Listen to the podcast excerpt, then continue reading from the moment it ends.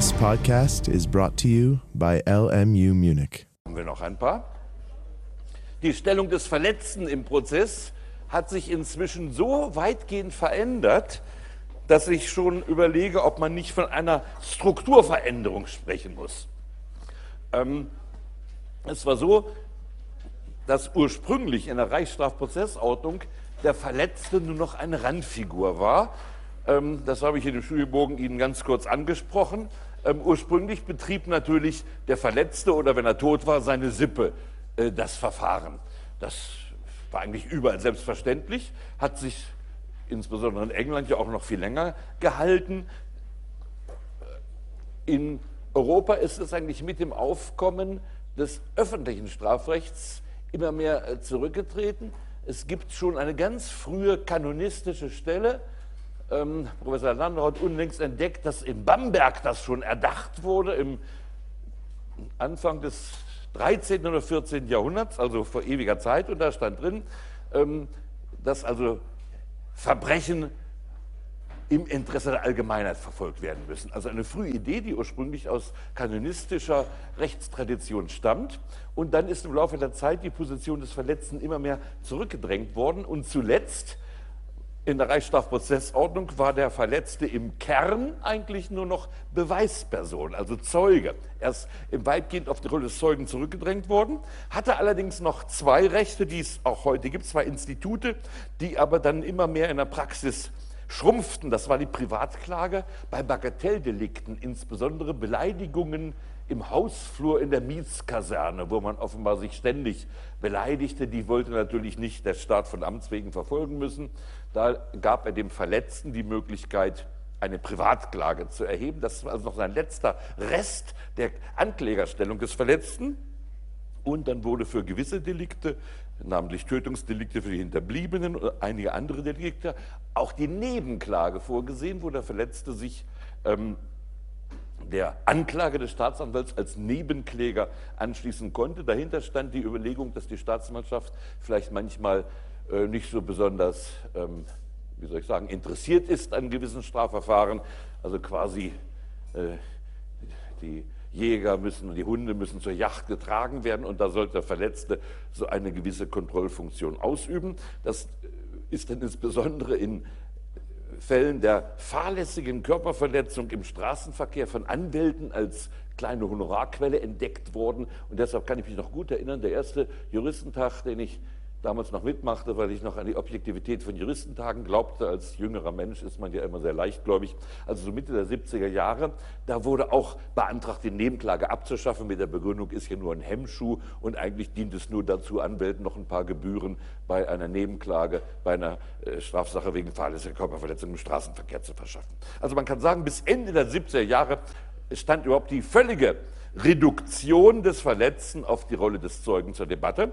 Das wurde damals befeuert durch die Idee, dass eigentlich Spezialprävention die Hauptaufgabe des Strafrechts ist. Das war ja Ende der 60er, Anfang der 70er Jahre der große Glaube, der große Wunschglaube, dass man mit der Strafe ähm, den Verbrecher bessern könne. Heute wissen wir, die Freiheitsstrafe ist günstigstenfalls nicht entsozialisierend. In der Regel ist die Strafe sogar entsozialisierend. Bringen Sie mal drei bis fünf Jahre in der Strafanstalt zu. Wenn Sie rauskommen, wird es Ihnen nicht so leicht sein, wie in der Gesellschaft, in der Gesellschaft Fuß zu fassen. Alle sozialen Bindungen sind zerstört. Ihre beruflichen Chancen sind gleich null. Das heißt, in Wahrheit ist die Freiheitsstrafe ihrer Natur nach entsozialisierend. Ende der 60er, Anfang der 70er Jahre glaubte man aber tatsächlich, man könne durch Strafe resozialisieren. Nebenbei bemerkt heißt das natürlich nicht, dass wir auf Resozialisierungsbemühungen verzichten dürften im Strafvollzug. Im Gegenteil, gerade weil der Strafvollzug seiner Natur nach entsozialisiert, ist der Staat als Sozialstaat verpflichtet, alles zu tun, um diese entsozialisierende Wirkung so gering wie möglich zu halten. Das heißt, um eine alte Schlagwort zu zitieren, es gibt zur Resozialisierung keine Alternative im Strafvollzug, obwohl wir wissen, dass sie sozusagen zu 99 Prozent gar nicht gelingt, sondern nur dazu führen kann, die entsozialisierenden Wirkungen zu reduzieren. Aber gut, Ende 60er Jahre, Anfang 70er Jahre, Resozialisierungs-Euphorie. Man glaubte, wenn man die nur anständig im Strafvollzug mit vielen Psychologen zusammensteckt, dass die alle rauskommen und plötzlich super äh, positive Glieder der menschlichen Gesellschaft sind. Ja, und in dieser Zeit sagte man, der Verletzte der natürlich Rachedurst hat, ne, kann man ja auch verstehen. Ich finde Rache eine der natürlichsten menschlichen Empfindungen, auch wenn sie nicht hoch im Kurs steht. Aber jeder hat das, auch wenn er es ableugnet. Also der Rachedurst des Verletzten stört doch die Resozialisierung des Angeklagten und Verurteilten. Und deswegen war Ende der 60er, Anfang der 70er Jahre die absolute Tendenz, jede aktive Beteiligung des Verletzten als Subjekt im Strafverfahren eigentlich abzuschaffen und ihn überhaupt auf die Zeugenrolle endgültig zu reduzieren. Und dann kommt in den 80er Jahren der große Umschlag. Das Opfer, man sprach jetzt interessanterweise vom Opfer, was ein kriminologischer Begriff ist. Victim, die Bewegung kam natürlich aus den USA rüber zu uns geflossen, wie so fast alles, was wir an neuen Dingen zu entdecken glauben. Also die Opferschutzbewegung bediente sich jetzt kriminologischer Begriffe. Wenn Sie, wie soll ich sagen, ein feines prozessuales Ohr haben, merken Sie, dass eigentlich der Begriff des Opfers im Strafverfahren unzulässig ist. Denn wir haben ja auch einen Beschuldigten. Wir wissen ja nicht, ob er der Täter ist. Wir sprechen ja im Strafverfahren nicht vom Täter, sondern vom Beschuldigten. Denn es ist ja die Verdachtsklärung und zum Schluss der Beweis der Schuld erst die Aufgabe des Strafverfahrens. Also müssten wir eigentlich einen analogen Begriff zum Beschuldigten finden, also was weiß ich, Beschuldiger oder so, oder Opferprätendent. Aber es hat sich dann in den 80er Jahren, und das hat einen großen Effekt gemacht in der praktischen Rechtspolitik, Wörter sind eben nicht Schall und Rauch. Wörter bewirken etwas, wenn man sie falsch prägt. Man hat dann vom Opfer gesprochen und damit schien durch diese, äh, also wie soll ich sagen, semantische Verschmutzung möchte ich fast sagen, schien es so, als wisse man immer schon, dass wir ein Opfer haben. Dabei, wenn die Unschuldsvermutung gilt, gilt ja eigentlich die Vermutung, dass eine falsche Anschuldigung vorliegt. Das ist ja eigentlich die Vermutung im Strafverfahren. Wir dürfen also gar nicht vom Opfer sprechen. Nun hat schon die Strafprozessordnung dieses linguistische Problem nicht zu bewältigen vermocht. Denn man könnte sagen, okay, der Verletzte da ist ja vielleicht nur angeblich verletzt. Es ist ja vielleicht eine falsche Anschuldigung. Aber dadurch, dass man vom Verletzten noch stärker dieses kriminologisch schon klar definierte Konzept vom Opfer in, den, in die Diskussion einbrachte, schien es immer schon klar zu sein. Hier haben wir ein Opfer, da haben wir einen Täter. Das ging dann eben so weit, dass zum Beispiel bei Sexualdelikten in den USA wird der Beschuldigte als Sexual Predator bezeichnet, also sexuelles Raubtier, nicht wahr? Es wird also er wird auf die Stufe des Tieres reduziert und damit ähm, auf der einen Seite natürlich von vornherein eine Art moralische Deklassierung des Beschuldigten verbunden. Auf der anderen Seite, dieses Opfer musste jetzt natürlich Rechte bekommen und geschützt werden. Und jetzt hat es eine doppelte Entwicklung gegeben und ich habe im Studienbogen die Gesetze aufgeführt. So alle paar drei, alle drei, fünf Jahre gab es eigentlich ein Opferschutzgesetz, Opferschutz, Opferschutz Verbesserungs Opferrechtsschutz zweites Opferschutzrechtsverbesserungsverbesserungsgesetz, Zeugenschutzgesetz, das ging aber vor allen Dingen auch auf, Opf auf die sogenannten Opferzeugen. Also alle paar Jahre gab es solche Gesetze. Warum gab es die? Politisch kann man sich das leicht erklären. Damals war der Feminismus eine ganz starke Bewegung und man entdeckte in, bei den politischen Parteien plötzlich, dass Frauen die auch wählen können und vielleicht nicht immer vorher ihren Mann fragen, sag mal Otto, was soll ich eigentlich heute wählen? Ja, äh, wählt CSU, sagte er früher, und dann macht die Frau ihr Kreuz mit CSU. Plötzlich merken die Parteien, dass Frauen in der Kabine ja auch wählen konnten, was sie wollten. Und man entdeckte also diese wichtige Wählerschicht. Dagegen gibt es keine Wählerschicht von Beschuldigten. Warum nicht? Erstens, die sind zahlenmäßig die Verurteilten fallen nicht ins Gewicht. Zweitens, keiner wird doch sagen, ich bin Beschuldigter oder ich fühle mich als Beschuldigter. Das heißt, jeder identifiziert sich gedanklich eigentlich immer mit der Opferrolle, wenn er an Straftaten denkt. Keiner wird sagen, ich kann vielleicht zu Unrecht mal beschuldigt werden, also muss ich sozusagen politisch so wählen, dass möglichst die Beschuldigtenrechte gestärkt werden. Das ist politisch eine Quantität negligible. Also das eine der Grund, also die für diese Opferrechtsbewegung ähm, starke also feministisch jetzt vielleicht zu scharf formuliert, aber eben übrigens Lippbewegung. Auf der anderen Seite, dass die Politiker merkten, dass es gut ist, dem zu entsprechen. Wenn die SPD was in die Debatte warf, musste die Union nachziehen, sonst hätte sie gleich Millionen weiblicher Wähler verprellt. Ähm, zweitens muss man sagen, es gab allerdings auch in der Tat einen sehr berechtigten Sachgrund, nämlich, ähm, dass, dass, dass der Verletzte oder das, der Opferprätendent gerade dann, wenn ähm, eben die Beweisaufnahme stattfindet, eine sehr, sagen wir mal, problematische und sehr sensible, sensitive Rolle hat, nicht wahr? Der Beschuldigte und sein Verteidiger werden natürlich versuchen, blaming the victim, also das, was wir im Kachelmann-Prozess erlebt haben, nicht wahr? Man muss dann alles über alle, alle Dreckhübel, die man hat, muss man das Opfer ausschütten und möglichst also das Opfer madig machen, um es die Glaubwürdigkeit des Opfers äh, zu unterminieren versuchen. Ähm, und das führte dann dazu, zu einem lange Jahre ganz allgemein angesehenen Effekt, der erst heute etwas bezweifelt wird, nämlich zu der sogenannten sekundären Viktimisierung. Also Victim das Opfer, das ist in Deutschland inzwischen auch mit K geschrieben als Fremdwort eingebürgert, die Viktimisierung und also die Sekund sekundäre Viktimisierung. Das Sex soll sekundäre heißen, nicht wahr? Viktimisierung.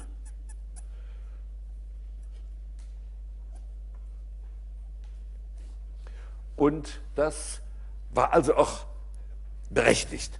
Das Opfer droht durch den Prozess noch einmal zum zweiten Mal zum Opfer zu werden. Und es gab sogar lange Zeit die Theorie, äh, dass etwa bei Sexualprozessen die Traumatisierung durch die Tat noch viel schlimmer wird äh, durch die sekundäre Viktimisierung, also eine Vertiefung der Traumatisierung.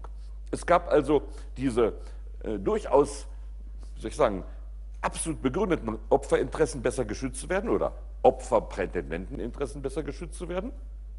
Und der Herr Rebensmar hat dem dann wortgewaltigen Ausdruck verliehen, jetzt auch über Sexualprozesse heraus, hinaus. Er war ja Opfer einer also Erpressung geworden mit, mit Einkerkerung in einer Kiste und so weiter. Und er hat dann weit verbreitete Schriften geschrieben, wo überhaupt das Recht des Opfers auf Anerkennung seiner Opferstellung sogar als etwas ganz Zentrales angesehen hat und gesagt hat, das ist wesentliche Aufgabe des Strafverfahrens und damit, also des Strafrechts überhaupt und damit des Strafverfahrens. Es ist quasi auch zu einem neuen Strafziel dann von Remsmar entwickelt worden, die Rehabilitierung des Opfers, wozu es gehört, dass das Opfer also der Opferprätendent, der Opferprätendent, auch als Opfer anerkannt wird. Also die Anerkennung der Opferstellung, dass das eine ganz wesentliche äh, immaterielle Wiedergutmachung für das Opfer ist, die das Strafrecht leisten soll und die deshalb auch das Strafverfahren durchsetzen soll.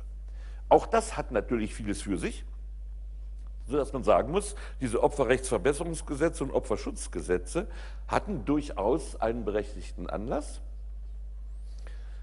Ähm, das Problem ist natürlich, und das hat der Gesetzgeber teilweise gesehen, überwiegend aber nicht gesehen. Das Problem ist natürlich, dass die Balance des Strafverfahrens verloren zu gehen droht, wenn dem Opfer zu starke Rechte eingebaut werden. Im Moment können Sie in den Begründungen der immer wieder neuen Gesetze und es steht auf dem Studienbogen drauf, eins ist gerade wieder in der Pipeline, das Storm G, also alle Beschuldigten merken förmlich, wie der Sturmwind ihnen ins Gesicht bläst. Das Storm G ähm, steht im Studienbogen, glaube ich, mit. Gucken wir mal, wo die Fundstelle drin steht. Auf Seite 2 oben. Also ich habe Ihnen eine Bundesratsdrucksache, das ist im Moment liegt schon beim Rechtsausschuss, das Storm G. Und dieses Storm G heißt, ich muss es Ihnen vorlesen, weil ich mir das Gesetz nicht merken kann, Gesetz zur Stärkung der Rechte von Opfern sexuellen Missbrauchs. Das ist das Storm G. Und also bis zum Storm G-Entwurf lesen Sie jetzt relativ offen in den Begründungen, das Opfer muss als eigene äh, quasi Anklagepartei umfassend auftreten können.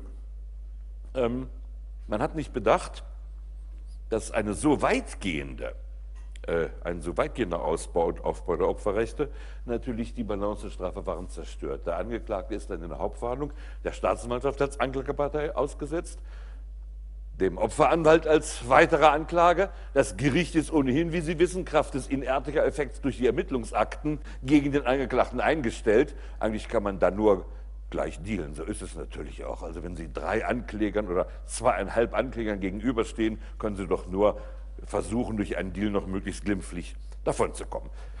Also die Zerstörung der Balance, das ist das große Problem, was der Gesetzgeber überwiegend verkannt hat. Das Zweite ist aber, das betrifft jetzt nicht die Balance allgemein, das betrifft die Beweisführung.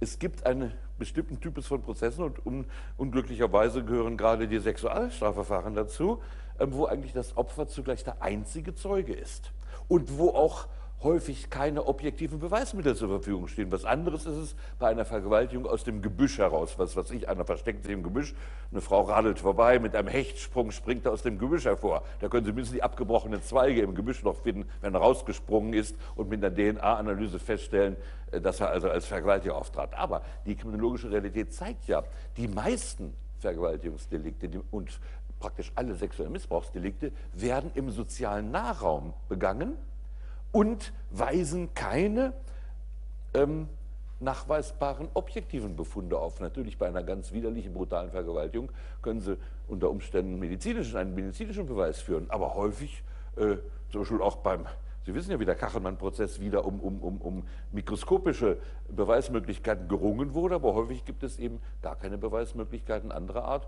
bei sexuellen, äh, bei Missbrauchsprozessen sowieso nicht. Also, wir haben hier die prekäre Situation, dass eigentlich die gesamte Beweisführung auf der Aussage des Opferprätendenten gegen den Täter äh, beruht. Normalerweise gilt aber nach dem Grundsatz in dubio pro reo der Grundsatz, wenn Aussage gegen Aussage steht, dann muss freigesprochen werden, es sei denn, ich kann die Aussage des einen durch andere Beweismittel unterstützen. Und wenn das eben nicht der Fall ist, müsste eigentlich freigesprochen werden. Also wir haben hier eine, eine in, der Strukt, in der Struktur dieser Delikte angelegte Antinomie vor uns, dass wir auf die sozusagen Verlässlichkeit der Opferaussage unglaublich angewiesen sind. Und jetzt kommt das, was der Gesetzgeber, denke ich, wirklich im Kern verkannt hat. Wenn ich jetzt dem Opfer als eine Parteistellung gebe und über den Opferanwalt vollständige Akteneinsicht, dann verwandle ich die Zeugenaussage im Grunde in ein Parteistatement. Und dann gibt es gar keinen Grund mehr, sie vor der Einlassung des Beschuldigten zu privilegieren und zu sagen, grundsätzlich hat der Zeuge recht und der Beschuldigte lügt. Es sind ja im Grunde zwei Parteien, die gegeneinander antreten, sodass im Grunde genommen ähm, dem Opferinteresse gar nicht gedient wird, wenn es so äh, zur Partei aufgebaut wird, die eben Aktenkenntnis hat, die einen Anwalt als Berater hat, denn dann können sie, wenn dann die Aussage bei Gericht zu den Akten passt. Normalerweise sagt man, Aussagekonstanz ist ein entscheidendes Kriterium für die Glaubwürdigkeit einer Aussage. Wenn Sie sich aber von Ihrem Anwalt coachen lassen können, der die Akten vorher gelesen hat, ist das überhaupt kein verwertbares äh, Indiz mehr. Denn dass der Anwalt Sie dann zu einer zur Akte konsonanten Aussage berät, das ist ja ähm, das Normalste von der Welt. Gut, also wir haben hier ein unglaublich kompliziertes Gebiet vor uns, wo auf der einen Seite ein, ein, ein Opferschutzinteresse oder verletzten Prätendentenschutzinteresse äh, absolut besteht, wo aber zugleich, wenn man den Schutz übertreibt, die eigentliche wichtigste Funktion, nämlich die Beweisfunktion des einzigen Zeugen, unterminiert wird.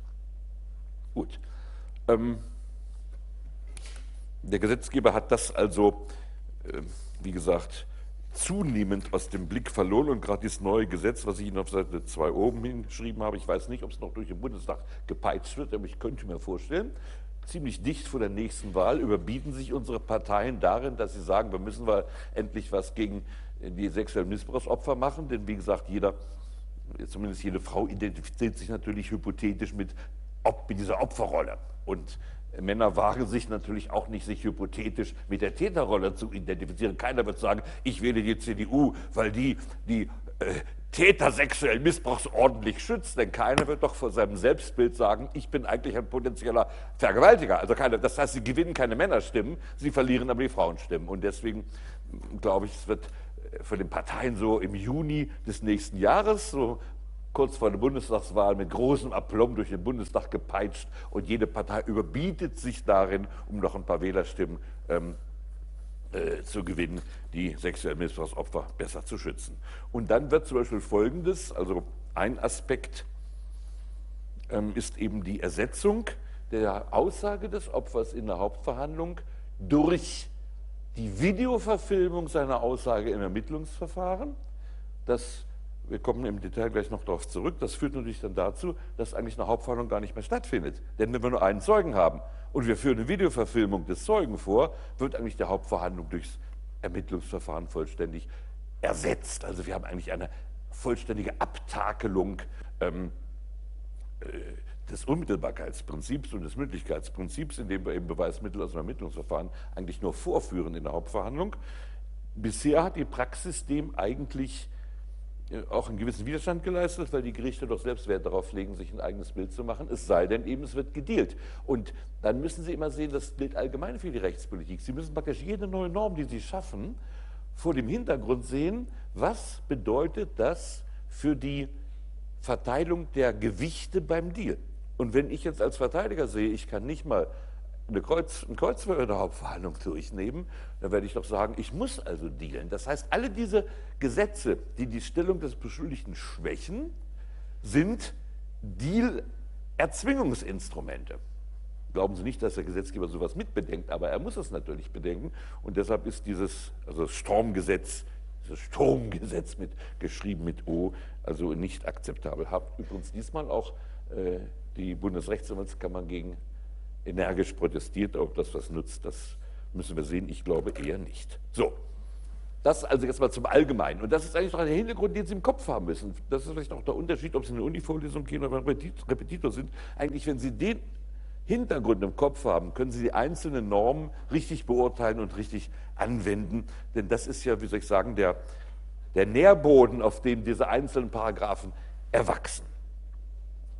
Also, was haben wir nun für Rechte, ich habe schon gesagt, Privatklage, ähm, die spielt keine große, keine große Rolle mehr. Die Privatklage, die ist geregelt. Ich wir können es nicht durchnehmen. 374 folgende, da sind die Privatklagedelikte, zum Beispiel Verletzung des Briefgeheimnisses, nicht wahr? Sie äh, Ehemann kriegt einen Brief nach Hause geschickt, Absender deine Mausi. Was macht denn deine Ehefrau? Sie nimmt dann den Brieföffner und macht, guckt erst mal nach, was Mausi geschrieben hat. Der Ehemann sagt unauffällig, habe ich einen Brief bekommen? Ja, von deiner Mausi. Uh, sagt er, der werde ich Strafvertrag stellen. Dann wird die Staatsanwaltschaft aber das nicht von Amts wegen verfolgen. Dann kann er gegen seine eigene Gattin eine Klage, Privatklage wegen Verletzung des Briefgeheimnisses erheben. Es ist nicht anzunehmen, dass er das machen wird. Und ich, die Details können wir jetzt nicht besprechen. Gucken Sie sich mal diese, diesen Katalog an. Ähm, das sind überwiegend also mehr Bagatelldelikte.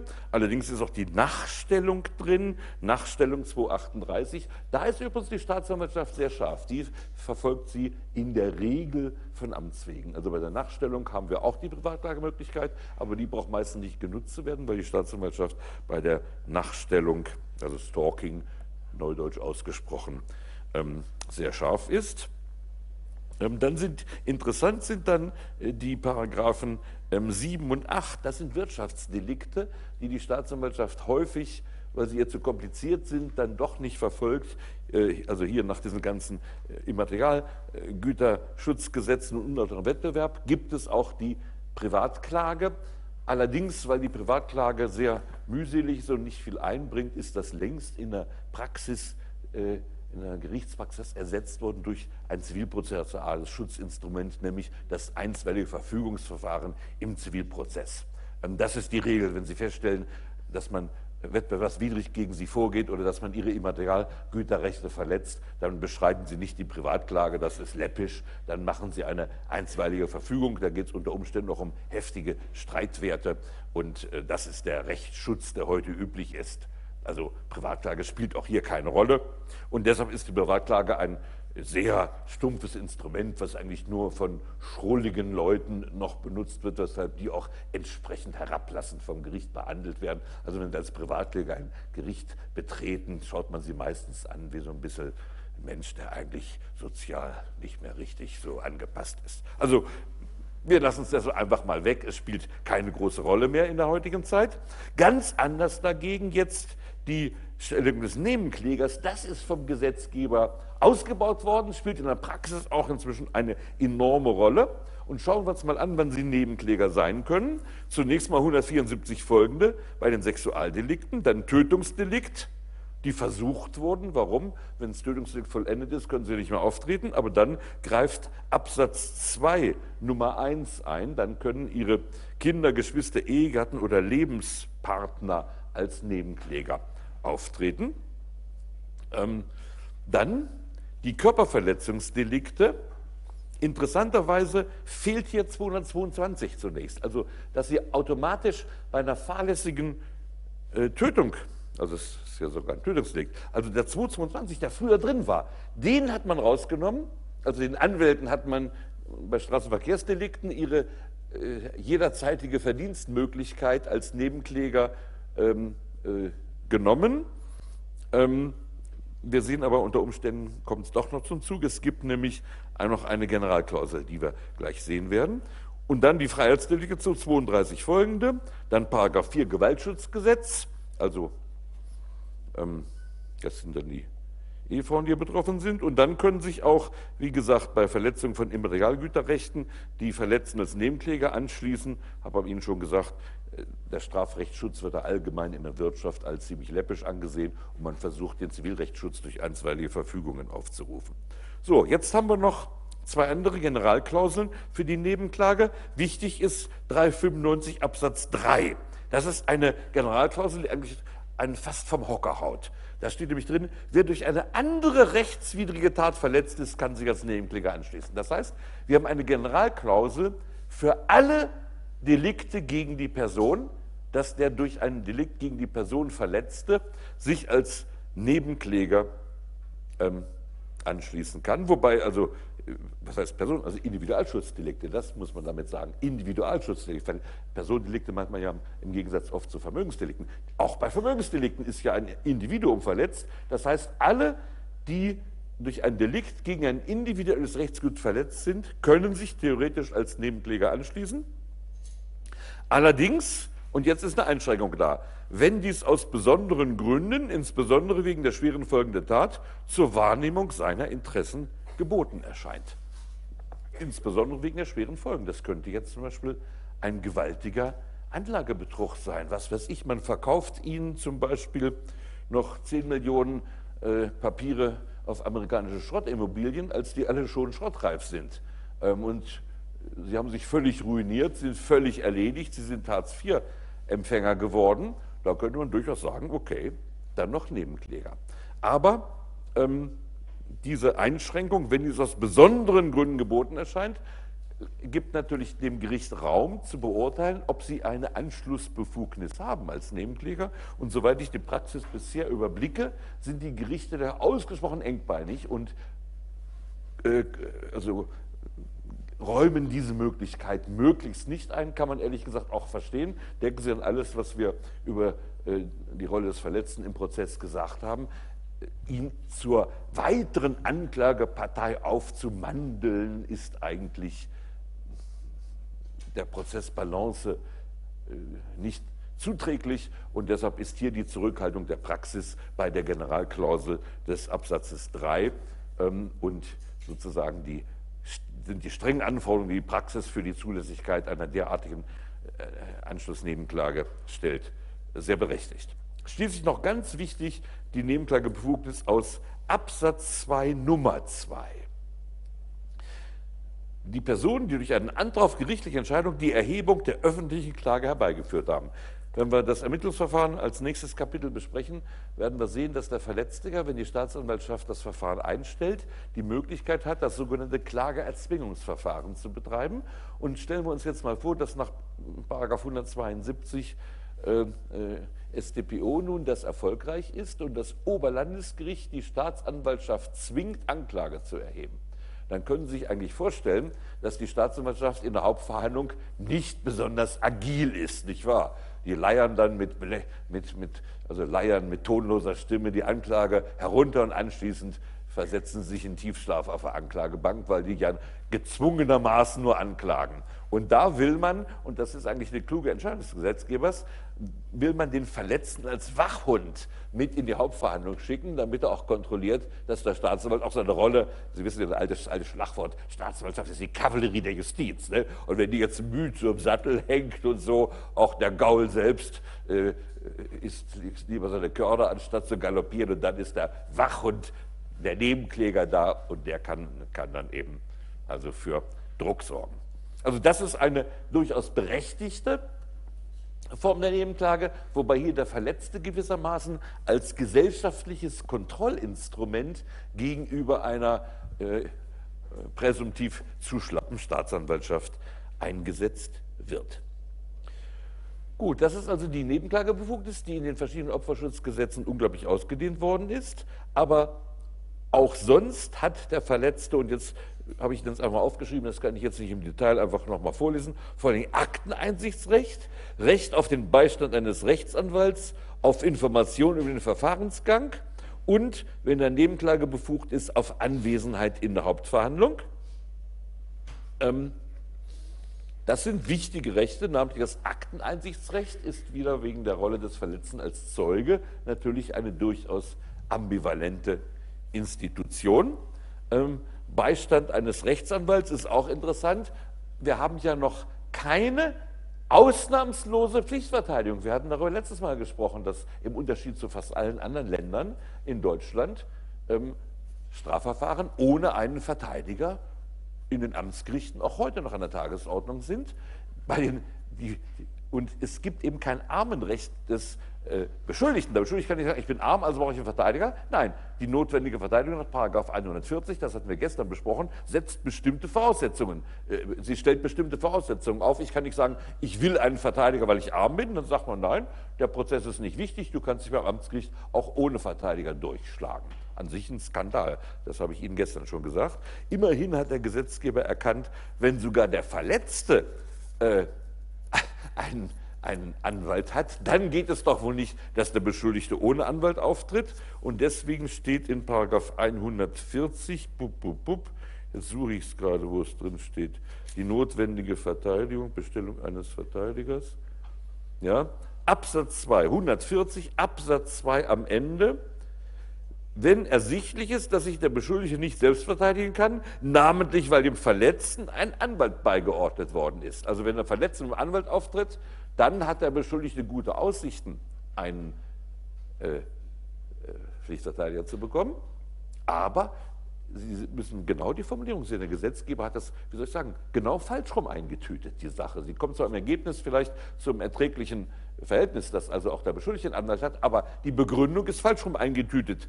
Nur wenn ersichtlich ist, dass er sich nicht selbst verteidigen kann, namentlich weil. Also das namentlich weil steht als Spezifizierung der Unfähigkeit, sich selbst verteidigen zu können, durchaus noch unter der Prüfung, kann er sich denn selbst verteidigen. Beim Opfer prüfen wir das nicht. Das Opfer hat einen Anspruch auf einen Verletzten, der Beschuldigte, da wird immer noch geprüft, ob er sich nicht selbst verteidigen kann. Also meines Erachtens zeigt das auch die ähm, im Strafprozess grundsätzlich falsche Benachteiligung des Beschuldigten beim Vergleich mit dem Opfer. Er muss zunächst das primäre Recht haben und dann kann vielleicht das Opfer einen Opferanwalt bekommen, aber nicht, dass der Beschuldigte quasi erst deshalb einen Anwalt bekommt, weil das Opfer einen hat. Gut, auf die Zeugenrechte komme ich gleich noch zu sprechen. Wichtig ist ähm, Täter-Opfer-Ausgleich und Adhäsionsverfahren, darauf komme ich auch gleich noch zu sprechen. Ähm, die vier Funktionen, die ich Ihnen auf Seite 2 unten aufgeschrieben habe, die haben wir im Wesentlichen äh, der Sache nach schon behandelt. Die werde ich, können Sie sich zu Hause nochmal durchlesen. Ähm, damit haben wir eigentlich die grundlegenden Dinge hier besprochen und jetzt also, ja, das andere haben wir eigentlich auch schon.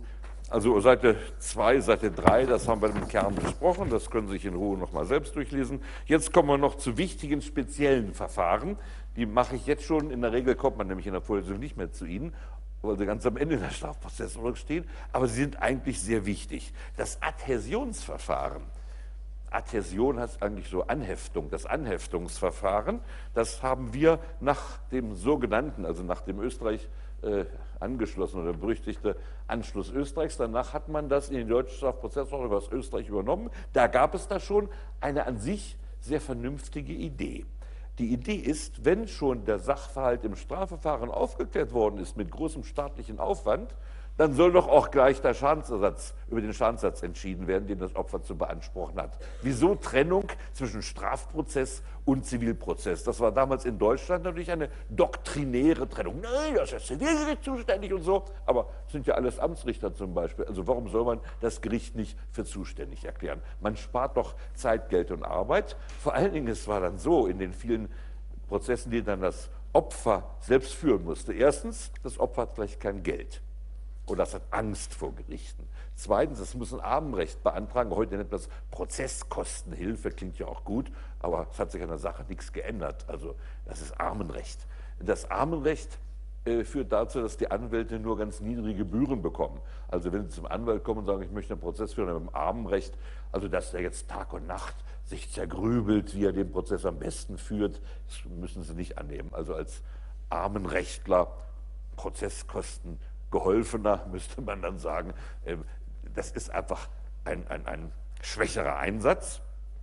Ähm, und jetzt kommt die Hauptbeamte.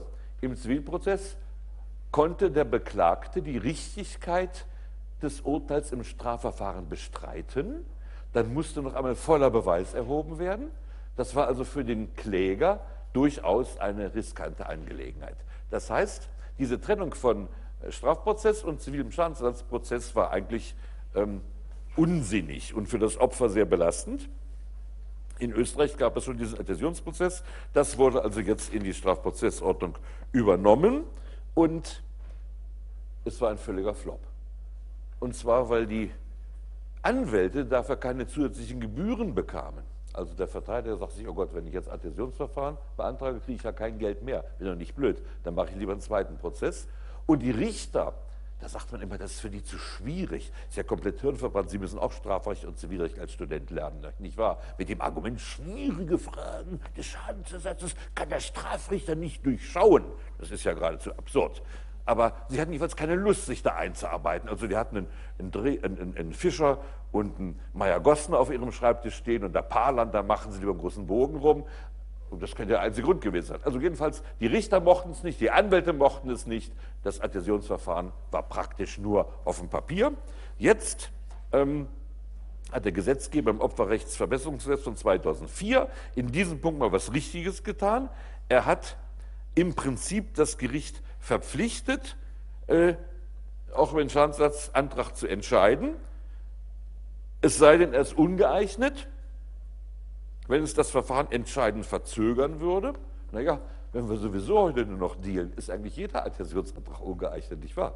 Denn Sie müssen doch den, das Ausmaß des Schadens feststellen. Beim Dealen begnügt man sich da mit ziemlich läppischen Feststellungen, aber das geht ja nicht ins Zivilprozess. Da muss der Schaden ja nach Mark und Pfennig ausgerechnet, äh, Entschuldigung, Euro und Cent, also noch ist ja der Euro gültig, ähm, also nach Euro und Cent ausgerechnet werden. Das heißt, im Dealprozess ist der Adhäsionsprozess immer schon fehl am Platze. Und es hat sich tatsächlich in der Praxis extrem wenig geändert. Das Adhäsionsverfahren steht nach wie vor vorwiegend auf dem Papier. Eigentlich ein ein, ein gravierendes rechtspolitisches Defizit der deutschen, der deutschen Justiz, muss man sagen. Denn dem Opfer, wenn es, wenn es ihm wirklich Opfer ist, jetzt ist es ja nach Rechtskraft, ist es ja Opfer, und ihm dann zuzumuten, jetzt noch einmal diesen ganzen grauenhaften Prozess durchzudrehen, das ist eigentlich absurd geradezu. Also es gibt also ganz merkwürdige Defizite im deutschen Justizsystem. Eines davon ist, dass offensichtlich das Adhäsionsverfahren nicht in der Praxis angewendet wird. Die Anwälte auch ich weiß nicht, ob ich hier reingeschrieben habe, die haben jetzt eine gewisse kleine Gebühr dafür bekommen, aber sie bekommen immer noch weniger, als wenn sie es im Zivilprozess geltend machen. Und deswegen sind auch die Anwälte nicht daran interessiert. Ähm, und das Adhäsionsverfahren ist nach wie vor also so ein totgeborenes Kind. Ähm, ganz anders, nämlich neuerdings geradezu auf dem Vormarsch begriffen und ein extrem scharfes Instrument ist die Zurückgewinnungshilfe. Die Zurückgewinnungshilfe ist an einer so versteckten Stelle in der Strafprozessordnung äh, also aufbewahrt, dass man sie fast nicht findet.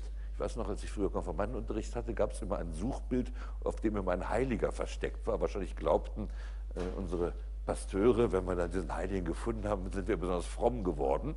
Ähm, so ähnlich hat es der Gesetzgeber auch gemacht. Er hat die Zurückgewinnungshilfe, das habe ich mir aufgeschrieben, in 111b Absatz 5 StPO versteckt.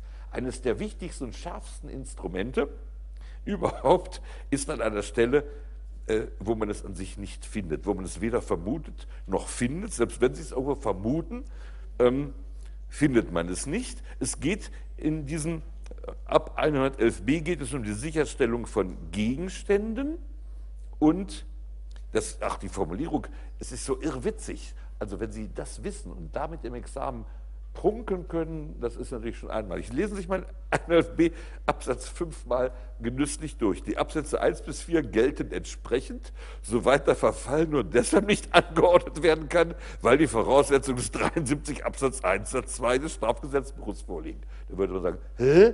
Also das kann doch kein vernünftiger Mensch verstehen. Sie müssen alle nebeneinander legen und das ist das gewaltige, scharfe Rechtsinstitut der Zurückgewinnungshilfe. Man spricht auch manchmal von ohne zu. Nur Rückgewinnungshilfe, das ist egal, nur wenn Sie mal in Schlagwörter nachschlagen, es kann Zurückgewinnungshilfe oder Rück, das will ich direkt mal gucken, wie ich es hier in meinem Lehrbuch, ob ich Zurück- oder Rückgewinnungshilfe im Schlagwortregister habe.